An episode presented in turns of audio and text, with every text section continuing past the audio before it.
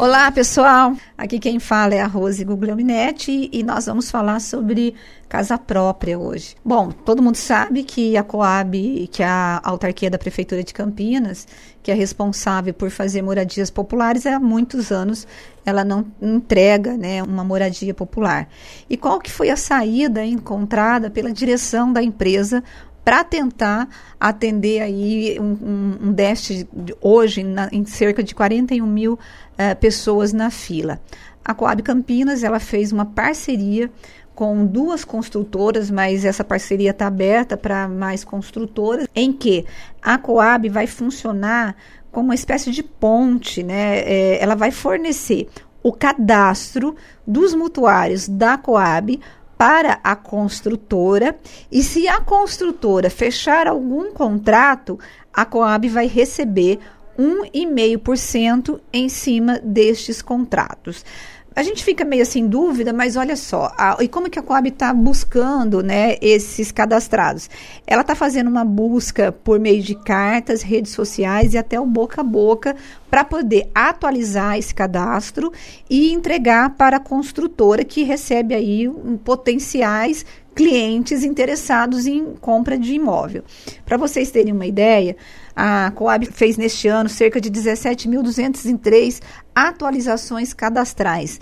Desse total de mais de 17 mil pessoas, apenas 60 não autorizaram a entrega dos seus dados pessoais para as construtoras.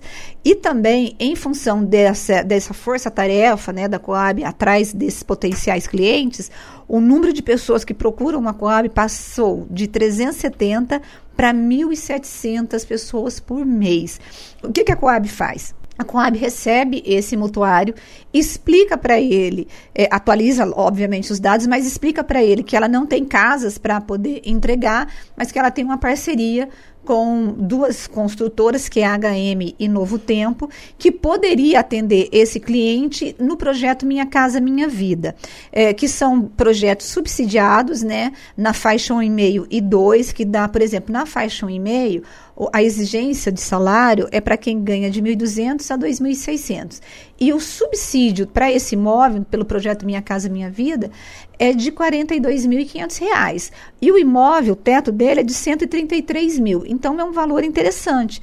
Só que quem financia, quem autoriza o financiamento é a Caixa Econômica Federal. Então, a Coab, ela, então, ela chama né, esse, esse mutuário para poder explicar também para ela como que ela pode fazer a composição da renda? Porque às vezes a pessoa ganha mil reais e ela fala, ah, eu não consigo entrar no teto do financiamento, né, na exigência. Aí a Coab diz o seguinte, não, ó, quem mora na tua casa? Então, de repente você ganha mil reais, mas você tem mais uma pessoa que ganha mais mil e quinhentos, uma outra que, deu, que ganha dois, pronto, já deu a renda.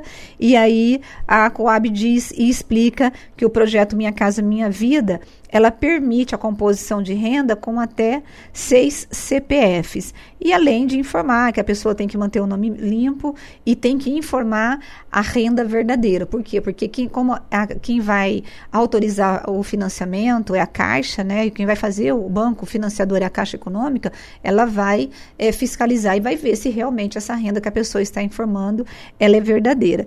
E o que eu, eu conversei com o gerente comercial da Coab, o Eduardo Nasser, que ele disse que não é, a, Coab não está funcionando como corretora de imóveis, é, porque eu falei, mas isso é corretagem de imóveis. Ele falou que não, que é só uma ponte e que o, contribui, o, o mutuário pode ou não aceitar a sugestão deles. Mas ele acha que isso vai reduzir o déficit habitacional, que é a saída encontrada nesse meio de crise em que não há dinheiro para você fazer aí moradias populares. Lembrando que hoje em Campinas tem 41 mil pessoas na fila de espera por casa própria. Gente, quando a gente pensa nessas histórias, né, você vê, é tão complicado você viver de aluguel com salário baixo, com, com desemprego de 13 milhões. Então a Coab decidiu achar essa alternativa. Se vai ser bom ou não, só o tempo dirá. Mas, de qualquer forma, se a Coab conseguir fazer com que os seus mutuários comprem imóveis destas construtoras, ela vai embolsar em cada, de cada imóvel 1,5%, ainda faz uma graninha. É isso aí, gente. Até a próxima. Tchau, tchau.